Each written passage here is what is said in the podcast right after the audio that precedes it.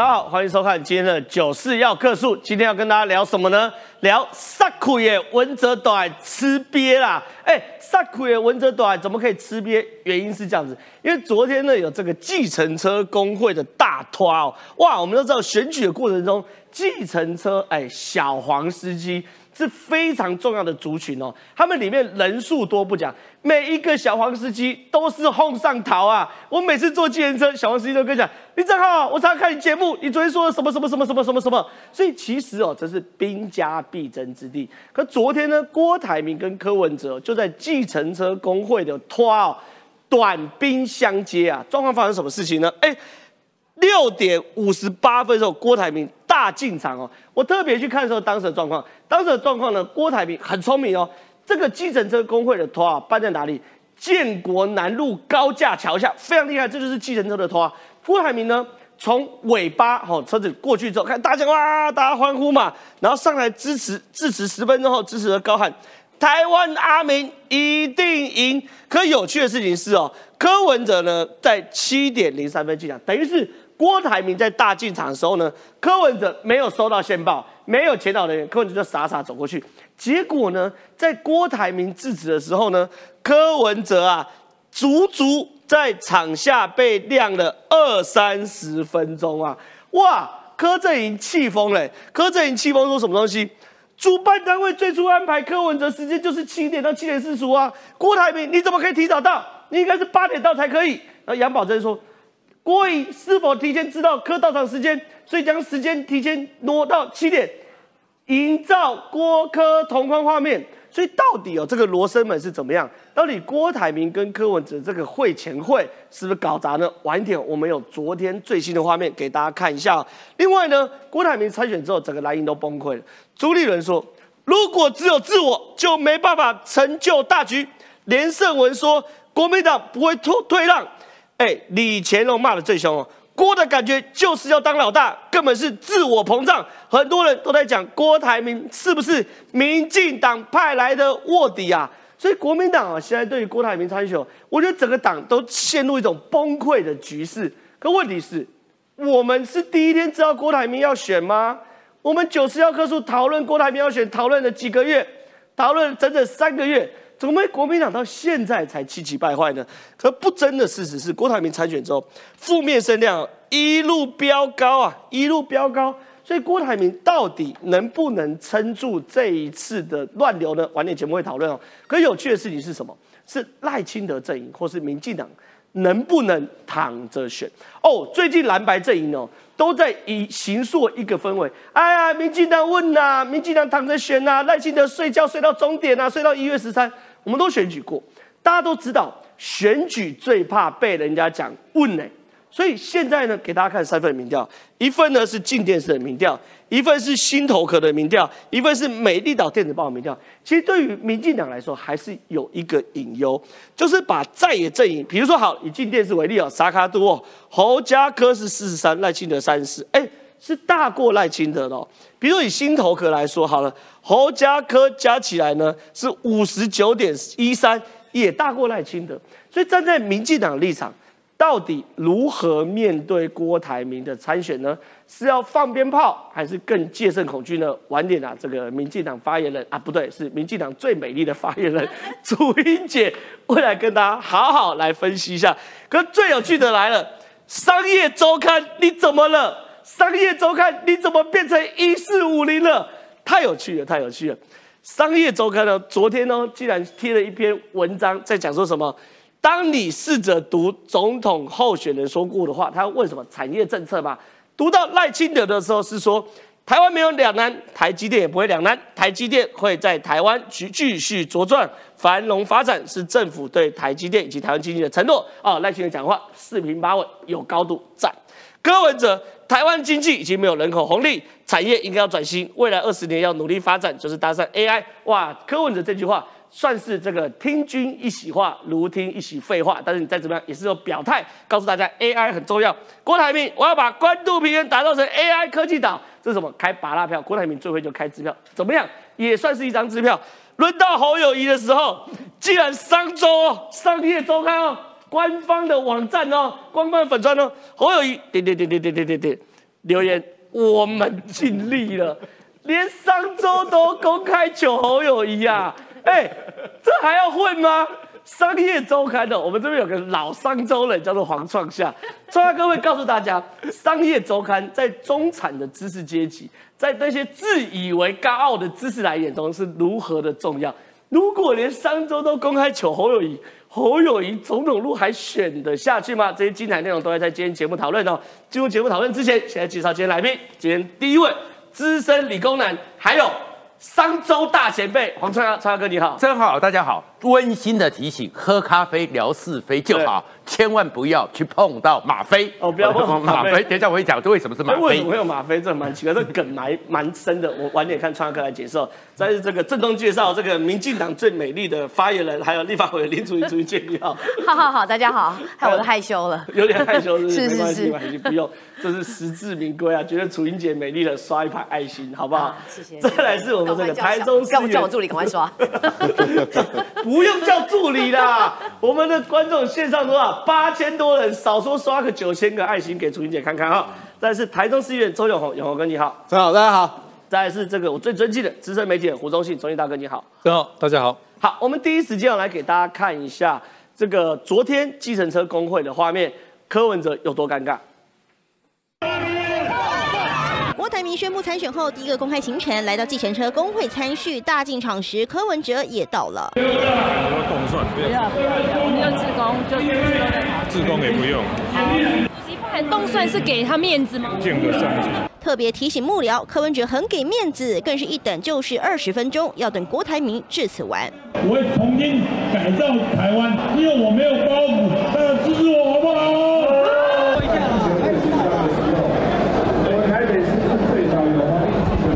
这时的郭台铭坐在主桌，而桌上早备好奶茶果汁。不过整个过程，郭台铭都没回头看，直到柯文哲致辞完。打个招呼再打个招呼，好好。好。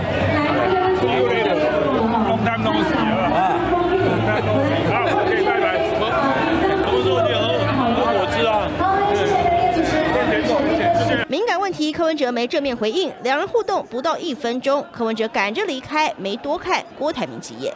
他讲话你们没听到？没有，好远哦。我也没听到。会期待明天的邀约内存吗？你们看，你看。郭台铭埋下伏笔，但柯文哲连坐都没坐下，似乎想保持距离，连桌上的奶茶也没喝到。奶茶是要准备给客茶我自己喝要喝的，他自己拿，这是我自己要喝的，我这杯要喝完再喝下面。对，虽然这个我们聊天室这个爱心刷不完了，因为这个认同美丽的楚英姐，可是还是要回归到正题。萨苦也文则打，文则短，这样吃瘪了。昨天这个计程车工会是非常非常重要的，他们被解读为叫做。咖和解咖啡会前会，哎，大家都很在乎同框嘛，就没想到郭台铭哦，竟然让柯文哲足足在现场罚站了二十分钟。郭台铭六点五十八分到大进场上台致辞十分钟，柯文哲七点零三分到达会场，听闻郭已经入场，在场外等待二十五分钟罚站啊。而且罚站过程中很尴尬，所有媒体摄影机都拿去督他嘛，督柯文哲嘛。哎，你怎么看？你怎么看？就柯文哲在那边罚站，所以结果呢，民众党超气的啦。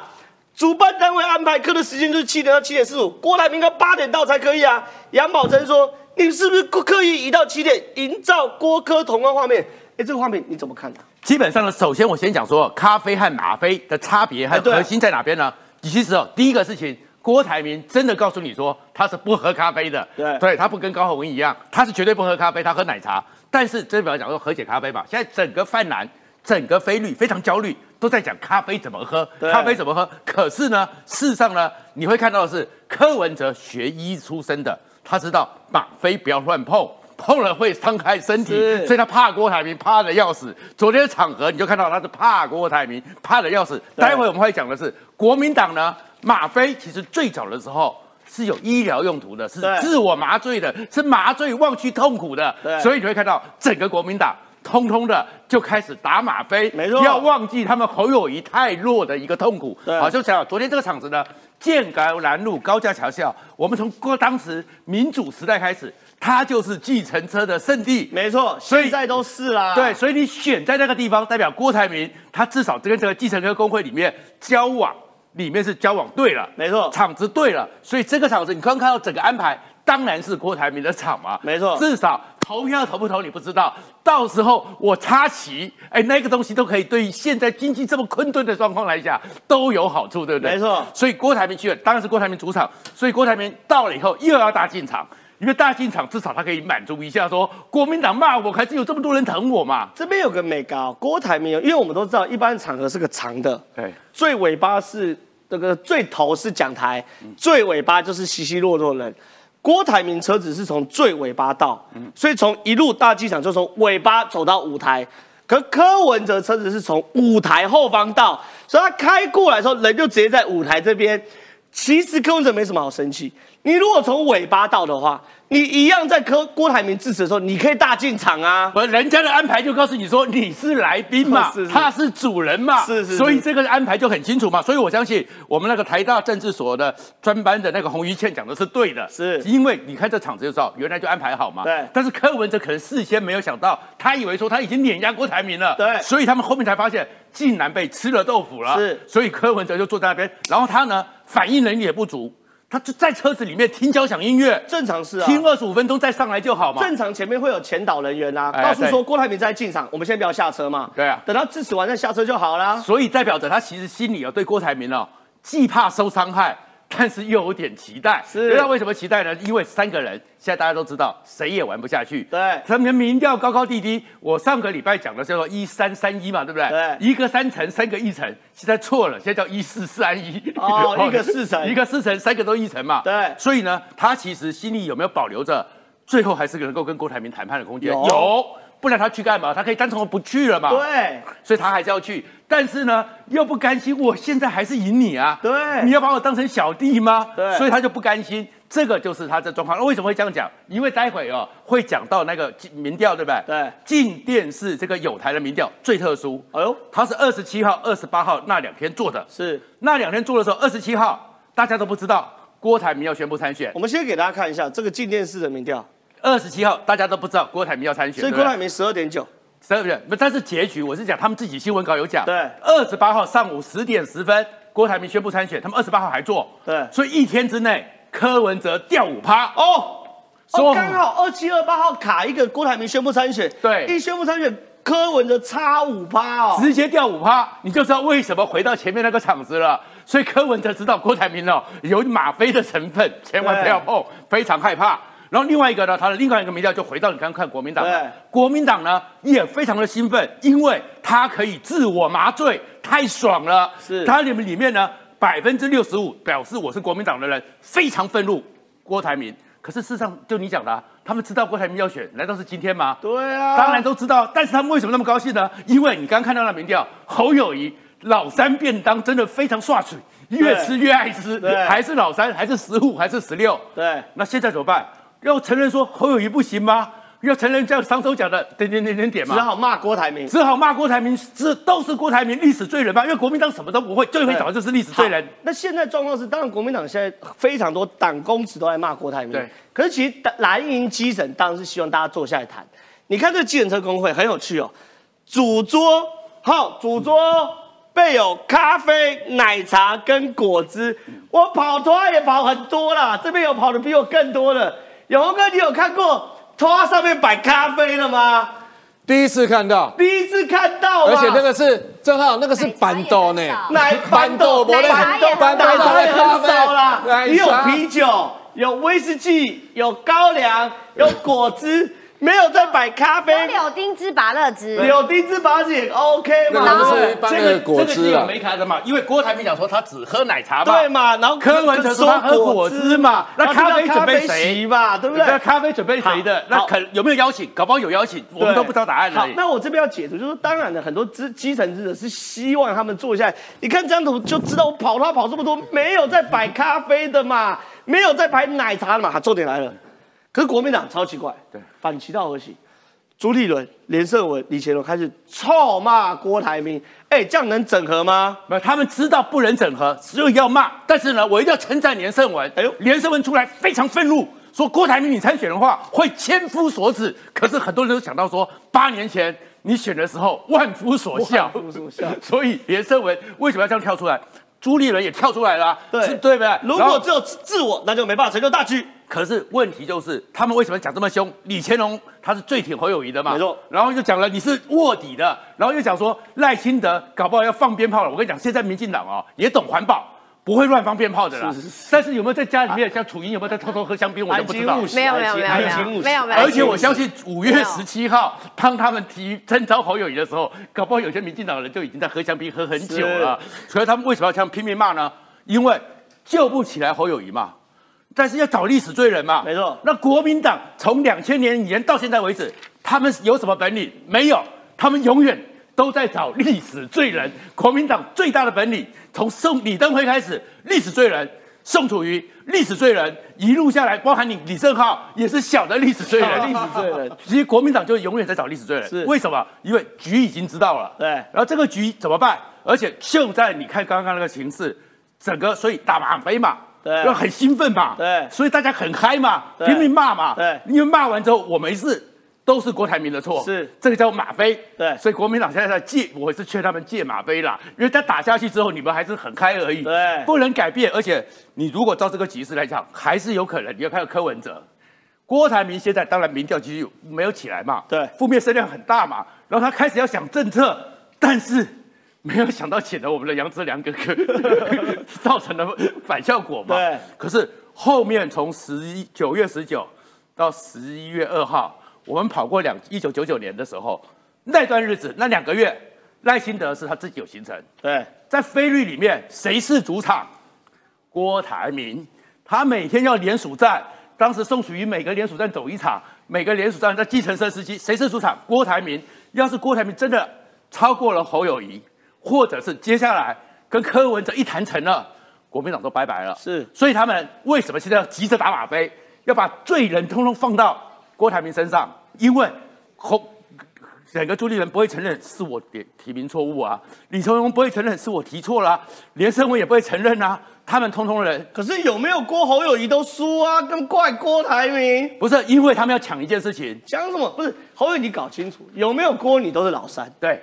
那你现在怪郭还没中啊啦？没有民调没告诉你有过没过，你就是十五趴十六趴。可是重要的是一月十三号之后，谁鞠躬下台，谁要这个个说我要扛起这个家门，他们在做准备的都不是为了侯友谊，他们都做的是为了一月十三号。所以你看他们里面有有没有讲出一句话？朱立伦嘴巴有没有讲唯一支持侯友谊？没有，没有，他们都没有。泛蓝要整合，你要整合，为什么？心里都知道。答案已定，但是现在开好了，谢谢郭台铭，你呢是他们的谢责的主要目标。那郭台铭大概也没想到，我以前我其实觉得郭台铭现在有一招，我实在很期待他出来的。当前四年前的时候，他不是份额三十一个大佬吗？没错，当时有传出他有死亡笔记本，你还记得吗？有多少人拿过他钱？搞不好郭台铭，你们现在这样对付他，有一天如果郭台铭把死亡笔记本拿出来，那才是最精彩的一幕。好，我我我们请创耀哥回座。那我想问一下中信大哥，因为现在蓝营的人，这其实这很好对比，蓝营的人是一片愤怒，应该说国民党的党公子一片愤怒。朱立伦说心痛仇快，不要让民进党放鞭炮。连胜文说这个国民党不会退让，侯友谊是经过正当程序选出来的。不会因为郭台铭有钱有霸气就否定党内的程序正义。李乾隆说郭台铭是民进党派的卧底。哦，国民党党公司是很生气的。可是基层怎么想？其实看这个就知道嘛。你在晚上通里面摆摆咖啡、摆奶茶，然后还摆这个这个果汁，其实就是希望你这三个大人赶快坐下来谈嘛。所以蓝营基层这 P T 讲的哦，这 PTT 讲的哦，这个蓝营支持者哦，深蓝同事说。四个候选人都是民进党的，他没有说郭台铭是民进党的哦，他是说郭科宏，你们三咖不整合，你们就是民进党的嘛？所以蓝营支持者是希望你来整合的嘛？可是周金大跟你说，你分析完一轮，你说很难呐，缘木求鱼。我们来看你刚刚引述的这个静电视民调，国民党高达百分之六十五点八，非常不支持郭台铭出来。哦，这很正常。因为就破局了嘛。对。然后负面声量，你看飙七倍，到六十八。六十八。哦，你可以大荧幕让大家看，六十八飙七倍。我用一个比喻吧，国民党支持者还有点心存侥幸，说也许郭台铭不会参选吧。他是鸵鸟党是不是？两个月前就跟你讲会。结果二十八号那一天，我也准时十点收看了。对。我也想知道一一探究竟啊。对。用个比喻吧，就像一个深潭啊，一个郭台铭就丢一个大石头，砰一声，砰。对。所以这些国民党支持者就是水花事件。没错。好，我来逐一分析哈。郭台铭以他的财力。他的跟地方派系结合，一定会联署至少一百万哦，不然为什么找黄世修来？因为他有联署经验，对嘛？找他不是他的花言，他主要是联署经验嘛。对，联署总干事，没错。好，那么他有一百万，哎，过去许信良在一九九六也有也有也有一百万哦。哦，虽然他没有当选，许信良有一一百万。第一有，宋楚瑜一百万。对对，所以一百万对郭台铭来说不难啦。然后他就夹着一百万，郭台铭来跟。侯友谊跟柯文哲来谈判筹码，没错。第一，第二，比较诡异的是国民党地方派系。当然这几天因为要记党纪，所以没跟郭台铭没有站在一起。但是云林、彰化、南投、屏东，哎，都奇怪啊，姐弟都是双压包牌式的压法。国民党地方派系的特质就是钱跟权通通要。哦，钱不讲了哈，权，哎，不分区立委还有。不分区立委在党中央，哎，哦，要不要？当然要啊，要。所以还是要表面上支持侯友谊啊。我这一票投给侯那个李正浩，但是我下面一票人通通是林楚英的。好，第三，柯文哲的民调一直是保持老二的，虽然没有错，受到那个郭台铭参选掉了五趴，但还是老二啊。那么，请问昨天那个尴尬场合，郭科配？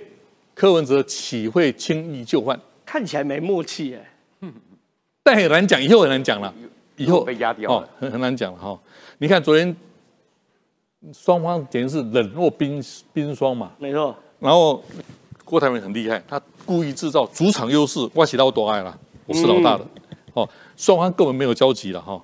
好，侯友谊是国民党的正统，岂有郭上侯下之理？站在国民党立场，对，虽然他们在八月二十七号新闻透露嘛，有见面嘛，对，在在柯郭仔见面嘛，所以侯那那就倒过来说侯科配，那柯文哲说，我们一定要老二，我为什么要做副手呢？所以也是难上加难，三个都有本位主义，对对，好，那国台民如果整合无望，有两个可能嘛，硬着头皮拼到底了，对。五党籍拼到底，反正反正有门门票吧。对，一个是好吧，成全规律或我退选了。我觉得即使退选，他也是英文叫 nothing to lose，我也没有损失什么嘛。对，什么什么意思？回到捷克的古堡，抱着两千亿痛哭疗伤。也不用痛哭，这这哎，他明年又有鼓励了。对，他花二十亿有没有？他他说要花二十亿。这是有钱人的游戏嘛？二十亿算什么？毛毛雨啊！哦，好。但是啊，假设啊，如果郭科佩如果整合成功，哦，侯友谊没了。郭科佩也有可能整合，不要认为不可能哦。哦。我我我以前在节目讲过华府政坛一句话：两个政客为了一时的权宜之计，前一晚可以上上床睡觉啊。对。好，那萨卡都其实萨卡都郭科佩要胜选也很难呐。我常举公元两千年例子。陈水扁百分之三十九，宋楚瑜三十六，还有连战二十三，不容易了，对，不不容易了。好，我的结论是赖清德，好，也许等下你们谈赖清德，赖清德有赢面，但是绝对不能认为我一定胜选，对，我是很危险。你刚刚讲过，选举人有过经验，最怕说，哎，你你温点啊，温点啊，温温温点啊，所以赖清德还是步步为营才是王道，尤其是。还有一股捉摸不定的，还有变数，就中间选民、年轻选民，他们什么想法？哎，现在年轻人想法跟我们不一样，哎，他的信息来自手机，耶，对，他有他的特殊管道，这也是赖清德还要非常小心谨慎的地方。是非常谢谢周记大哥的分析哦。对我们选举哦，最怕人家讲你问呐，你问呐，哎，你问呐就变温系，就是大家都不出来投票。所以我想问一下楚英姐哦，其实当然了，有一派人是说，哇，民进党可以放鞭炮啊，民进党可以躺着选呐，赖清德可以睡到一月十三呐，就整理完。都是蓝白在喊的，反而是民进党要求大家戒慎恐惧。没错，为什么？原因很简单，我们先把民调看完，让纯姐来评。这个是这个进进电视新的民调，赖清德三十四点多，侯友谊十六点二，柯文哲二十七点一，当然还是独占鳌头。可不要忘记，两个加起来是大过赖清德的，是一样哦。这是新投和最新民调，不管是细卡度，你看这三位，柯文哲、呃呃呃赖呃柯文哲、郭台铭跟侯友宜。加起来也是超过赖清德嘛？那美岛电子报已经是对赖清德最最友善的民调，或者说，呃，做出来的数据最好的民调，加起来还是赢过赖清德嘛？所以楚英姐，你说，哎，真的要戒慎恐惧？一定要的啊！我讲，今天是我这辈子以来收过最多爱心的日子，所以我不能让大家真心换绝情，所以我来这里一定要讲真话。就像刚刚创夏哥也在问说啊，是不是民进党现在已经哎在问啊，在开酒进去？没有，抱歉，下次我我来之前我先去买一下。我要讲的是说，呃，大家都会用这种想法，甚至于我看到很多有点恶意的这种土梗，去找出呃，像赖副总统之前去捐血，在捐血车上坐在椅子上，就说哦，现在他躺着选。我觉得像这种。都是出自于非绿营的，因为第一时间其实绿营的人也是很多人彼此就是拿出郑浩今天节目非常仔细的，就是把历次的民调通通拿出来，就会发现说，目前我们一直每次都在谈说赖清德的民调，呃三成多，然后终于破四成等等，就表示说我们事实上还没有拿到至少超过半数或四成五。那么当然选举不可能。呃，全部都拿到所有的支持，但是可以确定的是，以现在的状况，我们是不可能说，呃，在一个完全笃定会胜选的状况。就像现在，不论是柯柯侯，又或者是把郭家进来，它都是大于百分之五十的。我要提醒大家，就是呃，这个例子其实讲起来可能会对这个我们现在的高雄市长陈其迈有点拍谁啦。可是大家一定都还记得，二零一八年发生什么事情？龟兔赛跑啊！对，就是这样。真的是龟兔赛跑。二零一八年，我特别去找了一下二零一八年的民调哦。那这个部分给我一点时间。二零一八年当时一开始的时候呢，呃，其实到选举两个月以前，从一开始，这个绿的幅度也太大了吧？真奇怪。对，这个就是当时大家做出来的民调。陈其迈赢了百分之二十三，赢百分之二十三。对，好，但是这是高雄哈，其实这样的数字大家一点都不觉得惊讶。对，但是等到选前的时候呢，已经变成是多少？三十九变四十。我的言下之意就是，这个龟兔的赛跑就决定于哪里？大家选完之后，多少高雄的朋友？都说啊，拍谁啦？我的想讲阮呀，所以一讲吼，我的出全全家拢出国出国去啊，对对，去郊游了。嘿啊，啊，伫台北读册，还是台北工工作的吼，都唔免等去啦，无要紧，啊，就上稳的就是这区啦。所以正好讲的非常好的是，那是讲稳的就稳得奖，啊，得奖的是落选迄个奖。对，所以我也必须说，这几天大家所面对的一个压力，并不是来自于说。大家说我们稳了，而是担心这个新房的松懈。是，所以我们可以看得到哈，以昨天来讲，赖清德副总统他的行程，他跑了五场。至少竞选的活动就是二十八号，你看到郭台铭宣布参选，可是我统计赖清德是到南部去，包括跟南部的立委参选人合照之外，他还另外跑了五场行程，而且这五场的行程大家可以去调，他所讲的每一篇的讲稿跟内容讲的不一样，有经济的，有社服的，有国家愿景的。为什么？因为现在最重要的是，大家在很多的这个问卷调查当中都知道说，其实。我们上次这个节目，我也记得我讲过，超过四成以上的民众认为，所有的候选人里面，就是赖清德最具有总统相。是，对于民进党的执政，其实这一一路以来，大家来看哈，这也是同样的民调问的。下面对于青年政策的部分呢，谁最符合？那是赖清德之外，也说青年政策的部分，大家有哪些有印象的？比如说像是基本工资的调整啊，青年购物的优惠啊，住宅呃这个津贴。补助啦，还有社宅的政策哦，学学贷补助等等。我的意思是，其实民众都知道，你要选一个国家的总统最重要是你到底给什么样的政策，给什么样的未来。对，所以我认为赖清德跟民进党的团队是完全不敢掉以轻心。那个去讲说啊，躺着选啦，或稳赢的啦，这种都是因为蓝营的这种所谓情绪焦虑。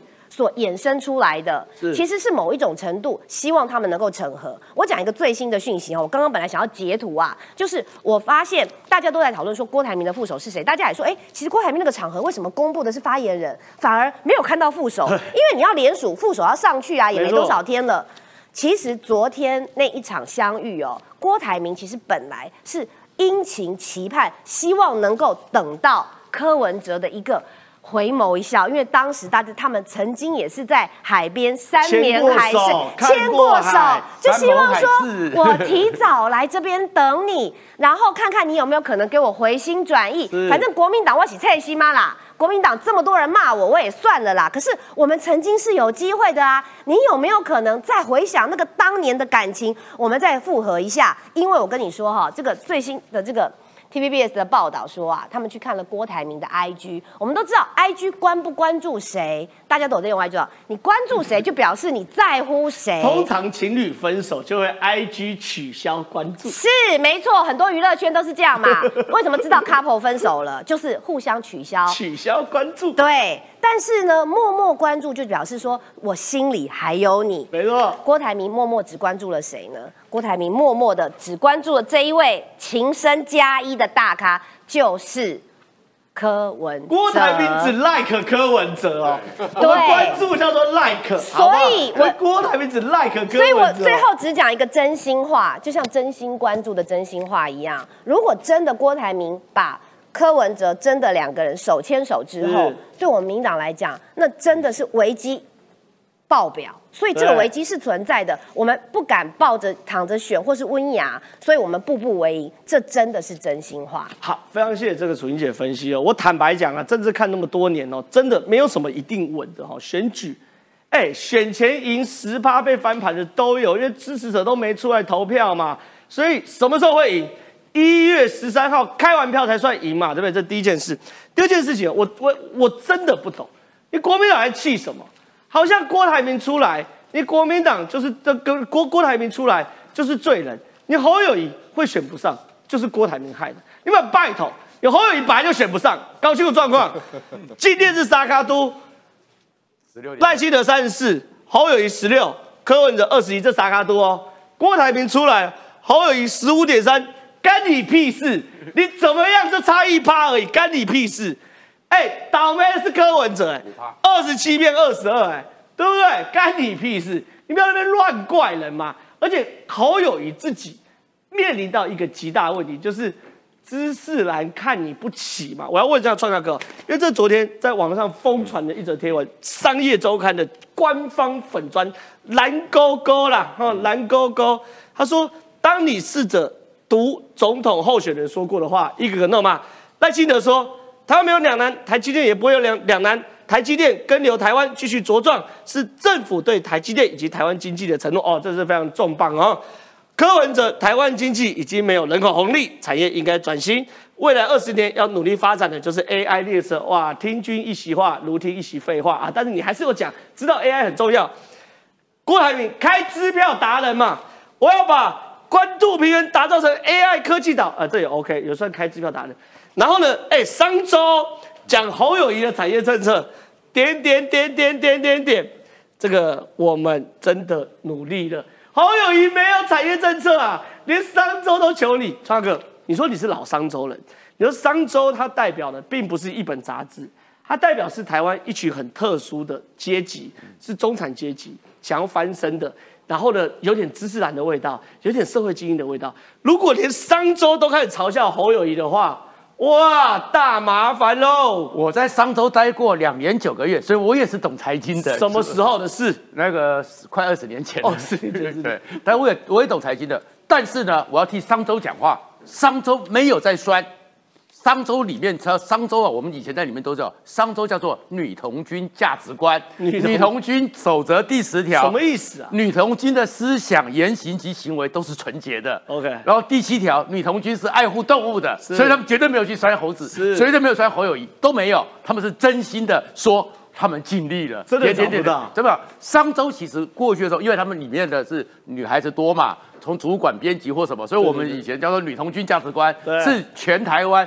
中产阶级那种啊，你要渴望你呢到达郭台铭那种境界，能够翻身，哎，没有办法。但是你从那个阶级翻身，你知道吗？我从小我妈就帮我定《天下》跟《商周》，说要培养人文关怀看《天下》，想要赚钱看《商周》，这就是一个很典型家庭哦。就说爸妈可能是公务人员或中产阶级，希望他的下一代会翻身的一本杂志，就像公开一下侯友谊。对，所以呢，比如说我们那时候就会做什么人脉存折，哎，翻身的十个守则。哎哎，这就是商周吸引力法则，吸引力法则，各种的女力时代还是商周，对不对？我们当时为什么做这些？因为它就是中产阶级，而且他们基本上，其实那些女孩子们哦，我们在以前在里面对政治是没有兴趣的，对，对政客是没有兴趣的啦。谁比较能够对郭台铭也没兴趣啦？因为你太有钱了，对，就是那种能够翻身的，是他们渴望的一个价值，但是。选举打到这样子，他们也要做这选举。其实他们做这个专题里面，他们其实还是爱护动物的哦，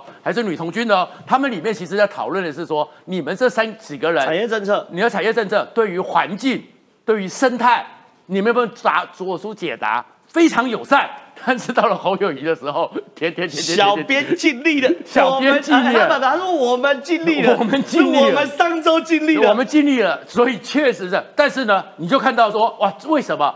那么多人在这段时间里面笑侯友谊、酸侯友谊，大家都没讲话，他们都没有讲话。对，金老师从来都没讲话，为什么？因为金老师知道啊，商周影响的就是金字塔街里面。哦，你说，所以侯办是非常生气哦，马上发新闻稿说，侯友谊的能源政策跟科技产业政策说法，网络上可以很容易搜寻得到，也可以跟静脉询问，如此草率发文，已经对侯友谊造成严重伤害。你是说？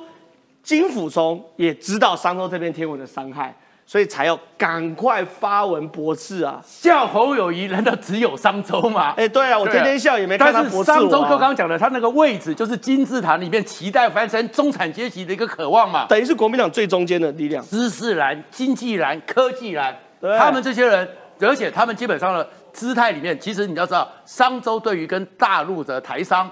这个都是国民党根本啊，对对对，都是比较接近的，连商周都这样子讲他了，那种伤害力有多强，所以就跳出来了。然后你就知道现在整个国民党哦，其实非常惊恐两件事情，侯进办惊恐两件。第一个呢，就是再怕民调，对，所以他们拼命的打那个游银龙十三点六要去打民调。第二个要打商周，可是我要告诉他，因为我这样讲，我懂过财经嘛，对，我们以前商周，我们对金融界很熟。昨天一个金融界朋友告诉我说，任何一个上市公司。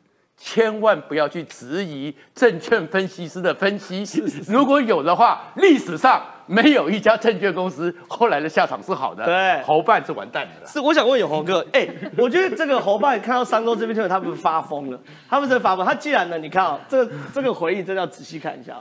前面当然，我觉得这算是中规中矩啊。侯友谊的能源跟科技政策说法，网络上很容易搜寻到，也可以跟界办询问。草率发，其实我讲到草率发文，我就已经觉得说已经有点过分了。草率发文已经对侯友造成严重伤害，后面哎，你侯友谊堂堂一个总统候选去站小编呐，有没有脸呐？背后是否有小编个人不良动机？引人质疑啊！公开呼吁商周要严正处理此事，商周小编应该严正澄清并道歉。哇，你好大，我好怕，你被人家笑，被人家笑，是你自己就草包，你还叫人家小编要去出征人家小编。叫人小编严正道歉，哎，到底是发生什么事啊？这个背后都是民进党啊，对吗？现在背后都是民进党了。现在国民党的逻辑是这样嘛？哈，侯友谊被酸的都是民进党的，郭台铭出来选的挺他都是民进党的，所有都是民进党。但是我要跟大家报告，大家如果有空上去看一下脸书，他并不是，他是好几张图哦。对对对，他其中他不是草率哦，而且他相反，他不但不草率，他超谨慎，怎么谨慎哦？大家看一下哈，他是先贴一张侯友谊的，这前面有包括这个郭台铭啦、这个赖清德啦、柯文哲都有，然后都有写他们的主张。那侯友谊的这个部分是，他不是一开始就点点点的。侯友谊的转一下，侯友谊的这个部分呢，侯友谊这个部分是完全空白，就只有他的照片，对，都没有。都就他那大家都想说奇怪，为什么上面柯文哲、赖清德每一个都有主张侯友宜没有？再往下滑，小编尽力了。再往下滑才有点点点点点，然后下面才留言小编尽力的，表示什么？表示这不是草率，不小心放了一张。他讲是我们代表是商周，其实很强的是那个 team 哦，我们哦，不是小编哦，我们尽力什么意思？表示他先放一张空白的，上面都没有评论，也没有写他什么，就是没有了。再往下滑，点点点点，我们尽力了。其实哦，这个被笑哈，说真的，不是只有商周在笑他，但是你要看哦，其他人谁敢？刚刚创家哥讲的很好，谁敢去处理商周？商周的。不是商周这个杂志本身，而是他的阅读大众。跟蓝营关系多好，超好，好不好？在两岸办了多少论坛呢？超好，好不好？来接头。商周就是最标准的哈，经济栏、知识栏，还有一个什么两岸栏呐？商周是最最关注商周的这个哲学，就是台湾要加入全球化，但怎么加入全球化？要从中国才有办法加入全球化嘛？那商周后来我在那个离开的时候，已经被病了，李嘉诚病的。康达康兵的，对，那就港资。所以我说这那侯友谊为什么这么生气哦？其实他不要生气，我觉得他们最近的生气都莫名其妙。对，你看你去气这个郭台铭，问题是郭台铭不管有没有出来，跟你没关系，你就十六变十五没差嘛。要生气的是柯文哲，就你看柯文哲这边也只好嘻嘻哈哈啊，long time no see，对不对？你国民党到底生什么气呢？你侯友谊拉不出来，拉不起来。不是今天才开始，是从你被征召的隔天开始，民调开始掉。哎，不是郭台铭的问题，全世界也都知道郭台铭可能会出来选，是，就是在等他宣布。所以你到底生什么气？然后全党去打他一个人，我觉得啊，我觉得这表示什么？表示他们终于找到了罪人，历史罪人，就是知道侯友谊会输啦，只是不知道找谁找谁当对，找人背锅。所以现在大家都。很大力的去打这个郭台铭，你看朱立伦讲的话有没有重？很重哦。李强讲话有没有重？很重哦。可是照理来讲哦，朱立伦这党主席，这个时候不是要讲撂狠话的时候，这时候应该是格局要放大，然后赶快私下去找郭台铭。我先找你，我说有人先找你喝咖啡，或我国民党里面的重要干部先找你喝咖啡。国民党重要干部都没有去找他喝咖啡，国民党的重要干部全部都在呛郭台铭，这表示什么？表示说哦，其实哦，大家就是赶快把这个有人背锅了，赶快把这个东西一直往他身上砸，怕这个锅不牢，要把这个稳住。怎么稳住？就是不断批评他嘛，批评他是民进党派来的，批评他是要按住民进党，批评他就是要把这锅稳住，怕这锅也砸了，不能再砸了，因为锅砸了，侯友谊败选的问题就是朱立伦你要扛，所以每个都把这锅稳住，否则你应该是要好好去跟他谈。那最后我再讲一下这个，我觉得他们这很好笑。柯文哲也很好笑，柯文哲现在是柯文哲是掉最多的嘛，瞬间掉五拍。对，那个什么叫瞬间？就是因为他的民调是讲民调很很难说，我一天把它做完，所以通常两天三天。他是在前一天做的，跟第二天做的差那么多，平均起来掉吗？对，因为第二天就已经宣布了嘛，宣布郭台铭宣布要参选了嘛，柯文哲瞬间掉五趴，这个还一般我们都会说一个大新闻还会有发酵的时间，比如发酵个三天呐，等人家讨论呐什么，对不对？马上就掉五趴，应该柯文哲最生气的，没错。结果柯文哲掉了五趴，你侯友谊还是维持啊？你没有因为郭台铭出来，你就瞬间掉五趴，是柯文哲掉五趴，所以该生气的是柯文哲。结果他不但没生气，他还在寒风中啊，没有，昨天很热，他在路边等郭台铭。就昨天那个，在我实在搞不太懂哎，刚刚创大哥讲说啊，你就在车上等就好了。对啊，你干嘛一定要？这让我我们都跟过候选人这让我不禁想到，大家记不记得以前有一次？也是元旦升旗典礼，然后柯文哲市长也是在寒风中，总统府前，好说他这边站了三十分钟，然后这个陈佩琪还出来讲，大家有一个梗图说，你们怎么让我老公等三十分钟？问题不是人家大家都在旁边聊天，你一个人要站在那边，在那个群众场合是这样，你到了现场，如果前面有大咖的在走，不要说大咖，就同辈了，他们两算同辈嘛，我都要选总统，前面有人来，你在车上等。要不然呢？你管他的，你人气旺，我我讲真的你讲说我在下面握手，搞死你嘛！你就继续握你的手，甚至你坐下来跟大家开聊天。我告诉你啊，真正厉害什么？假设是我在那边走，走在前面，后面来一个刘德华，没有人理我嘛，就全部 抢过去了嘛，对不对？柯文哲就是没有人要理他，那你还要站在那边？我觉得危机处理不好，他就是尴尬。这个显示这个现象，就是我们很早就讲，就是哦。柯文哲的很多票哦是郭台铭寄放在他那边的，而且这种寄放是没有没有利息的，没有利息，随时拿回来，而且拿回来还会倒扣一些管理费，拿回来，随时拿回来，拿回来之后他没有了。但我也同意说，我们中信大哥，我们刚刚大家讲到，就是我觉得不要掉以轻心哦，因为如果郭跟柯和哈，那确实侯友谊就是侯友谊本来就已经输定了，但是他会被气饱到什么程度？是大家。堵拦不出来投票给他，还是最后把他完全弃掉，连国民党的这个招牌都不顾了，全部挺到郭科佩这件事情，是民进党必须要小心的事情。好，中信大哥补充，我我只补充一句话就好了哈。即使赖清德民调领先，而且突破了四成哦，我想楚英跟这个嗯都提到了哈。郭科配如果成型的话，赖清德真要这样想哦。哦，一一定要这样假想。对，一一定要做做这种假设。因为我记得赖清德曾经讲过，要注意连送配，在二零零四年的连送配，阿扁只赢连连送零点一啊，是几乎几乎要赢了，所以这个危机意识是要有的哈。是，那我是建议侯侯友谊阵营哦，就是不管民调多少哈，保持一个风风度嘛，这种去叫小编道歉，孟子说。绰绰有余了，大将之风。不是他其实可以用很幽默的方式把回应。对，其实不用不要受民调影响了。民民民调，民民调到现在还还还五个月嘛。不管你们民调怎么样，赢者也罢，弱者也罢，你排第几名也罢，保持一个绰绰夫妻有余在，不要千万去树立敌人，这样对候选人也不好了。是补一下了，为什么会有这么紧张？为什么要打民调？因为我后面才知道。侯友最惨的时候，他们不是一直在救国民党支持者吗？是。然后现在好不容易能回到七成二吗？他最惨的时候，内参民调是四十六趴，比我们看到的五十。你说只有四十六趴国民党支持侯友谊？对。所以说他现在怕的就是，如果再垮下去。如果到最后，所以开始打民调，商州好歹影响个十来趴，国民党应该不成问题。好，底气不足啦。其实侯办很简单，你就自己好好做一张图，上面也一样比较，就是啊，我们有好多这个，然后就说我们愿意提供给商州就好，这么简单。气急败坏的原因就是在刚讲，没错没错，底气不足啦。真的是我我坦白讲，侯友谊是真的气急败坏。好，没问题。我要问下一个问题是问永红哥，因为赖清德二十六号到台中去复选，有复选谢子涵，有复选江兆国，然后还有复选谢志忠啊等等之类都有复选。可关键来了，其实我一路看赖清德的复选，因为民进党现在总统不要说稳，但总统的局我觉得格局已经定，就是按部就班，然后戒慎恐惧一路往下走。可国会能不能过半很重要，好，不能朝小也大。所以赖清德你可以仔细看，他现在很认真在复选立委。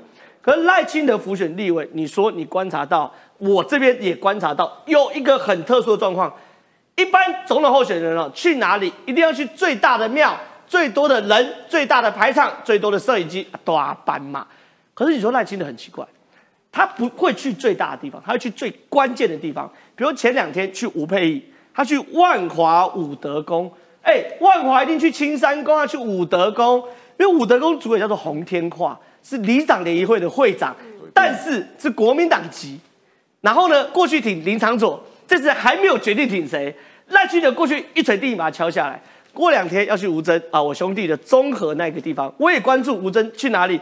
综合一定去航楼得嘛，综合庙口嘛，没有，都去的之外，他去个很特特殊的地方，尤家祠堂啊，广德祠啊，综合尤家是最重要家族，去帮吴尊拔庄。你说你一路观察赖清德，他这个浮选是非常非常务实的一种浮选方式，有可能会复制蔡培慧的状况。因为赖清德在帮蔡培慧浮选的时候，也说南投都拜村庙，一个村一个村走，把庄啊一个拔过来。你说赖清德这样不会有可能过半？其实赖清德现在的呃副总统现在做法哦，真的是非常的，他是标准正规军，而且他现在相对于我们刚刚讲到这个侯友谊国民党那种气急败坏哈。赖清德副总统现在的做法是非常的有自信心，然后非常有自信，然后他在走的是什么？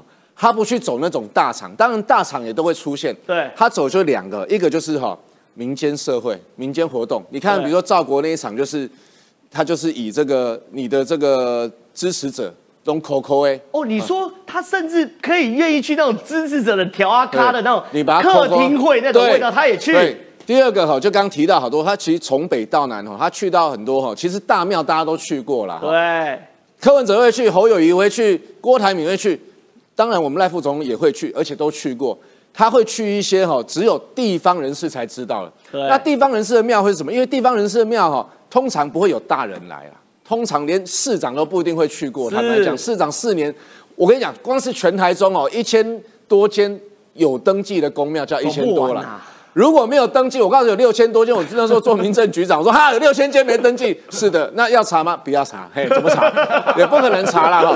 有些，所以呢，所以呢。小庙哈，地方才知道。我们赖副总统现在走路线上，我告诉你，这一辈子你没有看过一个大人来这边，他可以讲一辈子，就好像花莲的那个扁食店一样。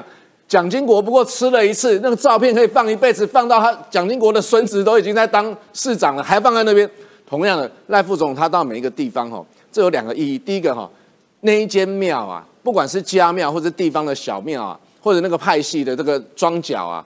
他们家会说一辈子，左右邻居会说一辈子，不是只有这一次哦。第二个，这个意义更大，是比立委候选人本身去当立委候选人，整天去跟你喝咖啡不会有效。这种新人，人家根本不理你嘛。副总统来跟我喝咖啡，而且这副总统看起来已经要当选了，对不对？当选会上。所以那个照片是放着，也是要放一辈子，要传子、传孙、传贤、传孝的，对不对？所以我觉得现在赖清德这一这步伐是非常的稳，那表示他没有气急败坏要去找一些大厂，他就很很稳定、很自信的来走这些。而这个我觉得这是哈，呃，所有我相信所有政治人物都希望能够有这样机会，但是你跑大厂都跑不完了，对不对？对。但是大厂都够了，不是说不跑，但是他现在跑这些从北到南，我觉得他这个步调是调整的非常好，啊他是一步一步的这个缓步的在绑。这个我们的民进党的立委哈，去布局甚至拔庄，我觉得这是非常厉害的一步。对，这真的是要拼国会过半。那我想请教创阳哥来到这个电视机前面。那当然了，除了国内选举很重要，就是国际上的部分哦。哎，我们现在都知道，未来战争无人机是很重要的一环。台湾也努力在发展无人机，可是你要有矛，你要有盾，你不能只发展无人机，不发展防治无人机的部分。哎。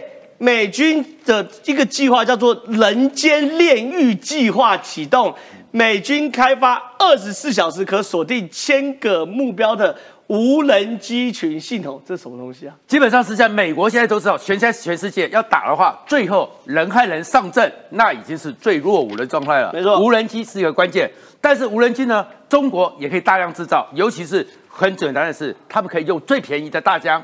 然后呢，挂个炸弹都变成是无人机的攻击，所以呢，美国事实上怎么去防范这个呢？一方面，美国自己要有它的人那个空中伯格计划，大量的无人机，而且像蜂群一样，我们也看过，不是追来追去吗？大家可以互相连接吗？另外一个，那怎么去锁定它？所以他们锁定的话，美国现在已经有了，就是用那个电磁波，对，一扫里面，然后你这个侵来的时候，方圆几公里之内，你这些无人机我都锁定你。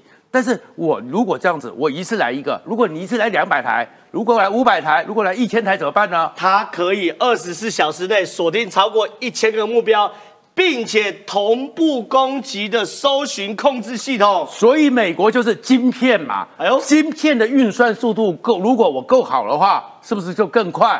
如果我的晶片，你的那个是那个十十二二十四纳米以上的，对不对？然后呢，一个小时只能算一亿次，一秒钟只能算一次，我一秒钟算千亿次，我能不能精准的算到每个定位？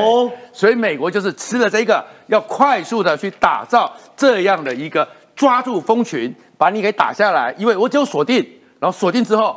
这可以把它给击落，那击落的话，可能是把你操控住。对对，一个就是我电池锁定你的电波，你就掉下来了。是。那第二个呢？美国呢？你这么多无人机，我有大量制造嘛，所以呢，他们目标设定无人机很便宜，几百美金就有了。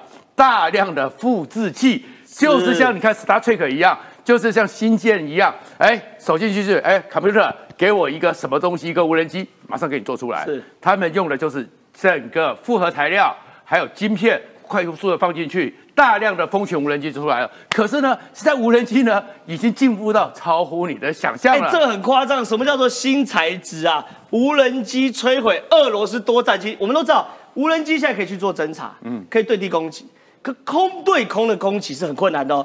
就现在哦，乌克兰有无人机哦，是可以跟俄罗斯战机对轰的。更夸张的事情是。他们俄罗斯的雷达竟然是一片空白，哎，是为什么呢？就是让俄罗斯的雷达网也是很蛮密的嘛，对不对？可是没想到说，哎，他们竟然有很多的战车或什么被打掉了，战机被打掉了，发现在哪里呢？无人机打的。可是你会看到这无人机很土，哎，这土，哎，然后没什么流线，没什么状况。它是做什么做的？澳洲发明的，用纸做的。哈啊，用纸啊？哈。你说这个是纸，对啊，所以萨姆三百的防空导弹雷达是一片空白。你是学电子你就知道啊，雷达的性能就是我打进去那个材料有反射破坏，它靠金属反射，靠金属反射。那我纸呢？你不能反射啊。但是这个纸板呢，因为其实你知道纸的其实张力是很强的哦。对。那如果你要折叠好几次，其实是很有韧性的哦。反正无人机我过去做攻击，做神风特科队也就毁掉了。对对对，你说这个哦。这个就是无人机的本体，导播我们带大一点。这个无人机长这样，对，然后是用纸跟橡皮筋制成的，你把拜托机嘞。因为如果我用铆钉，有没有金属？有，有。那我用橡皮筋有没有金属？没有金属。你的雷达波打掉之后折回来无从辨别，这个就是最厉害的。这真的是纸飞机这是纸飞机啊！但是以后的梦想就是纸飞机真的飞到天上去了。是，而且呢，最重要是什么？因为它这个很轻。纸很轻嘛，对不对？所以呢，你也不需要发射器，用手。你是说这样子是不是？这样是不是？这样是不是？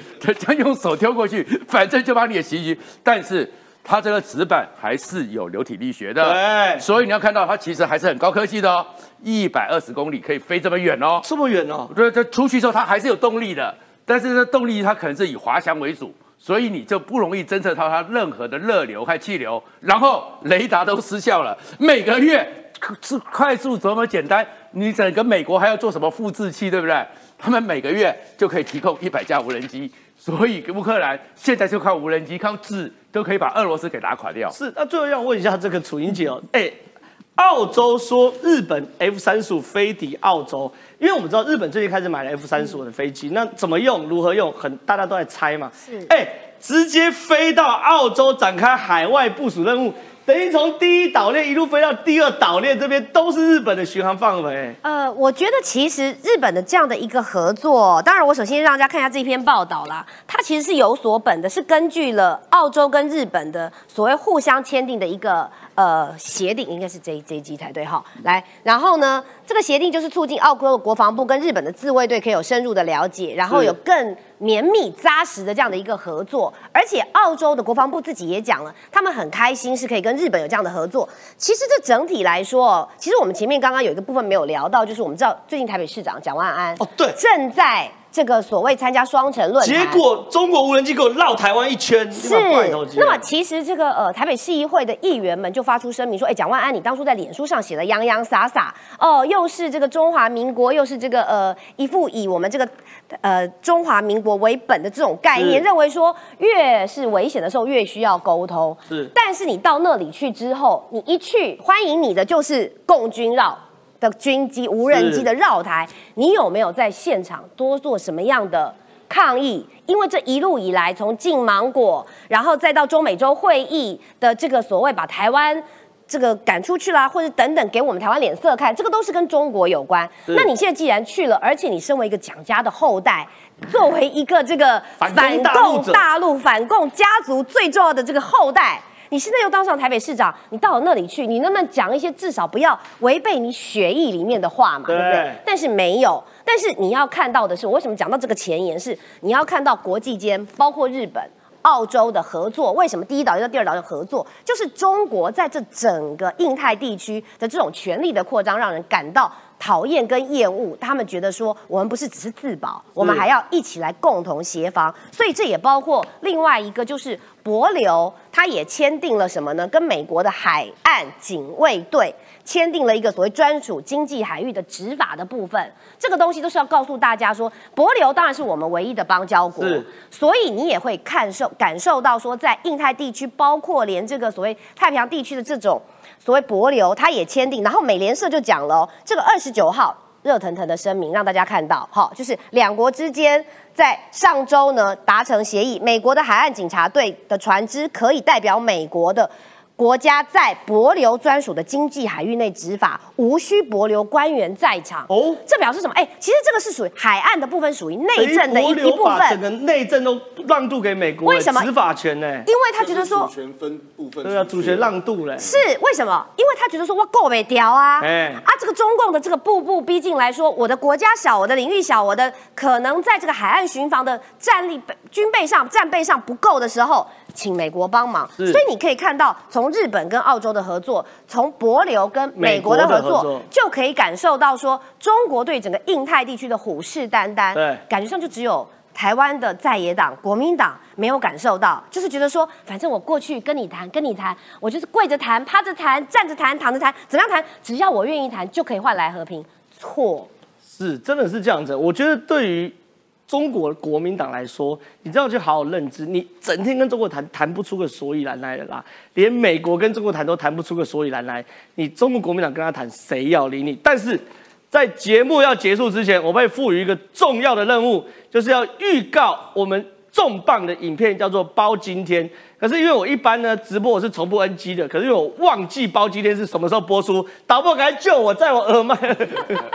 哦，礼拜礼拜天是啊。每周日中午十二点半，哈，准时收看我们重磅节目《包今天》呐。这个《包今包今天》外传呢，是由这个王举金哎美艳主持人来主持。礼拜天中午十二点半，九十要棵树一样为大家服务啊，同频道，但是题目是《包今天外传》啊，我们准时收看。但等一下会有精彩的片段，我们也看一下。好，谢谢大家，拜拜。日本的这个预算里面呢，包括他花了弹药采购系统、建造两艘神盾系统的搭载舰，好，包括跟呃英国、意大利合作新一代的战机，零零总总、零零总很多。但其中一个比较特别的是，因应对西南群岛前线的运输跟补给，这是日本这一次要针对台海冲突的可能吗？因为他们设计了一个陆空的。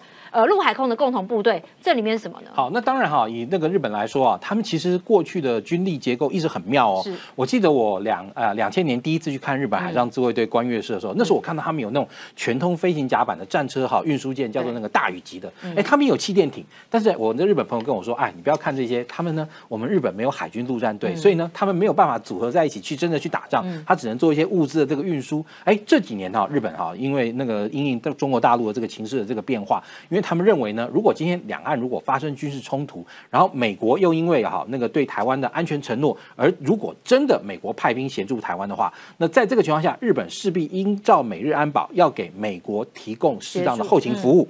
那如果提供适适适切的后那个后勤服务被啊中方认为说这是一个敌对的态势，那这个时候中方就有可能对日本的西南诸岛发动好一系列这样的军事行动。那这个时候日本就必须要有快速夺岛的能力啊，也就是说，万一好，因为陆方会认为说你这几个岛是很重。重要这个点，你可能利用这些点部署啊，对我那个威胁到我军方的，不管是反舰飞弹啊等等，所以我好先下手为强，我把你抢过来。那对这个时候呢，对日本来说，他就必须要有这种所谓的归附作战能力，就是说，如果万一我岛被你抢了，所以就必须要能够把它抢回来。所以日本这几年啊，他们在陆上自卫队也组成了这个呃那个那个啊那个特特别普通科联队，还有包含像水陆机动团。那这种水陆机动团就能够跟我刚刚讲的，比如说那种哈那个美军哈卖给他们的气垫登陆艇，还有呢战车登陆舰。相结合之后，然后甚至于啊，像他们也跟美国买了更新的那种叫语音的这个运输直升机，能够快速的把部队啊那个送到那个岛上。然后呢，也就是如果看你万一你有可能要来夺取我这个岛的时候呢，因为毕竟啊西南诸岛离日本还是有点近，离中国大陆的这个东海还是有点远。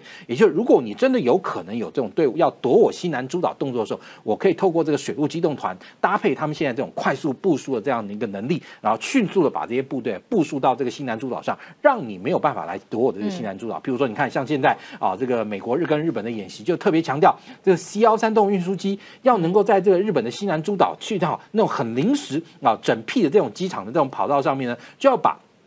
那个 C 幺三栋运输机降下去，而且甚至于 C 幺三栋运输机就能够运来 HIMARS 的这个火箭发射车。那 HIMARS 火箭发射车不但能发射 HIMARS 火箭，还能发射这个精准导引飞弹，或者说现在的这个炮兵的这个飞弹等等。对于好提升啊日本岛那个西南诸岛的快速防卫，它有很大的这样一个帮助。是好，但是哦，我们重点来了，因为呢现在。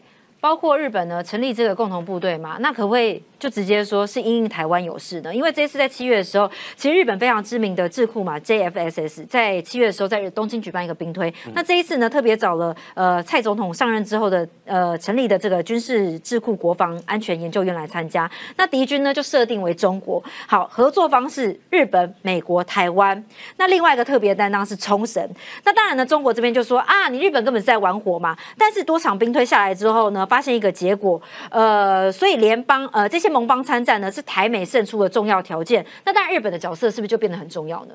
对，以日本来讲，当然现在的现阶段来说啊，嗯，那日本他们针对这个西南诸岛的这个防务，他们其实已经相当的这个重视。